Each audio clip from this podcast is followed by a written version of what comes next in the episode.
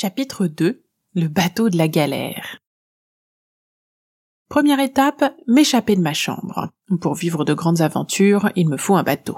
Il m'aidera à découvrir des terres lointaines et inconnues. Étant très habile de mes mains, je bricole une embarcation en deux secondes.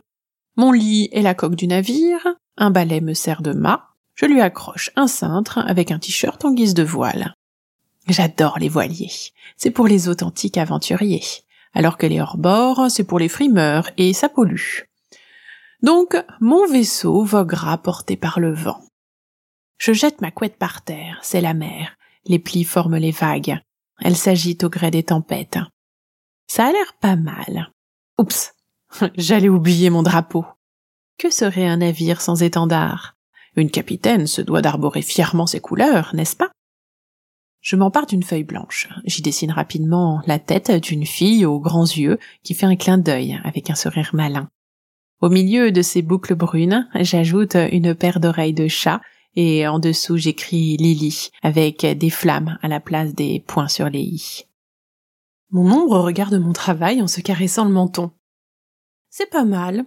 Mais perso, je compléterai avec des os en croix, histoire de faire un peu plus peur. Bonne idée. Je m'en occupe vite fait, bien fait. Yes. Avec un pavillon pareil, tous les galions des mers du Sud vont trembler devant la redoutable Lily. Je scotche la feuille en haut du mât. Ça y est, mon drapeau flotte au vent. Cette fois, je suis bel et bien prête pour une aventure sur les océans.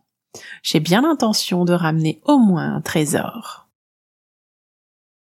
Je vogue depuis des jours. Seulement, contrairement à ce que je m'étais imaginé, c'est d'un ennui mortel. Au début, ce n'était pas gênant. J'en ai profité pour prendre mon petit déjeuner. Mais maintenant, pour tuer le temps, j'en suis réduite à parler à mon ombre. Dis, il y en a d'autres des ombres comme toi? Je ne sais pas. Perso, je n'en ai jamais rencontré dans cet univers. Cet univers? Dans ton monde? Ce n'est pas le tien? Non? Moi, je viens du monde à l'envers. Le monde des ombres, quoi. Et comment as-tu fait pour arriver ici? C'est une bonne question. Tu peux me dire pourquoi ça t'intéresse? Je ne sais pas. C'est quand même bizarre que tu sois si différente des autres ombres. Et puis, discuter ça occupe. C'est vrai. D'ailleurs, il y a quoi dans ton gros baluchon? Ben, il y a toutes mes tenues. C'est mon sac de voyage. Comme on a du temps à perdre, ça te dirait de me montrer ça? Bien sûr, carrément. Trop contente de pouvoir faire un défilé sur le pont d'un bateau, je me lance dans mes essayages. J'enfile ma première robe. Elle est d'un beau rose fuchsia, avec un jupon à froufrou d'un vert bien vif. Waouh, c'est flashy, s'esclaffe mon ombre. Yes, j'adore quand ça pète. Oui, mais la limite ça pue. Quoi? m'exclamai-je vexé. Et les chaussettes qui remontent largement au-dessus des genoux, c'est pour ne pas t'enrhumer de la cuisse? Je me demande pourquoi je t'écoute. Il est évident que tu ne sais pas apprécier le style manga. Ce n'est pas qu'une question de style. De mon point de vue, tu ne devrais pas mettre des jupes aussi courtes. D'en dessous, je vois même les ridicules étoiles argentées imprimées sur ta culotte. Enfin, je dis ça, je dis rien. Je préférerais qu'elle se taise au lieu de ne rien dire, mais mine de rien, elle a réussi son coup. Je me sens gênée. J'essaye de cacher ma petite culotte sans toutefois y parvenir. Résultat, je rougis. Ah, elle m'énerve. Et pourquoi as-tu mis un serre-tête oreille de chat? Tu n'entends pas ce que je dis? Se moque mon ombre en parlant exprès plus fort. J'aimerais mieux, ça m'éviterait d'écouter les sifflements de ta langue fourchue. D'ailleurs, tu ne serais pas un peu jalouse? répliquai-je pour me défendre. Ah non, pas du tout. Je pourrais comprendre, tu sais. On ne remarque que moi, alors que toi, tu es plutôt du genre à rester dans l'ombre. Oh, mais à choisir, je préfère l'être, et le noir me va très bien. Si tu le dis. En tout cas, pour ta gouverne, le serre-tête de chat, c'est trop kawaii, et moi, j'adore.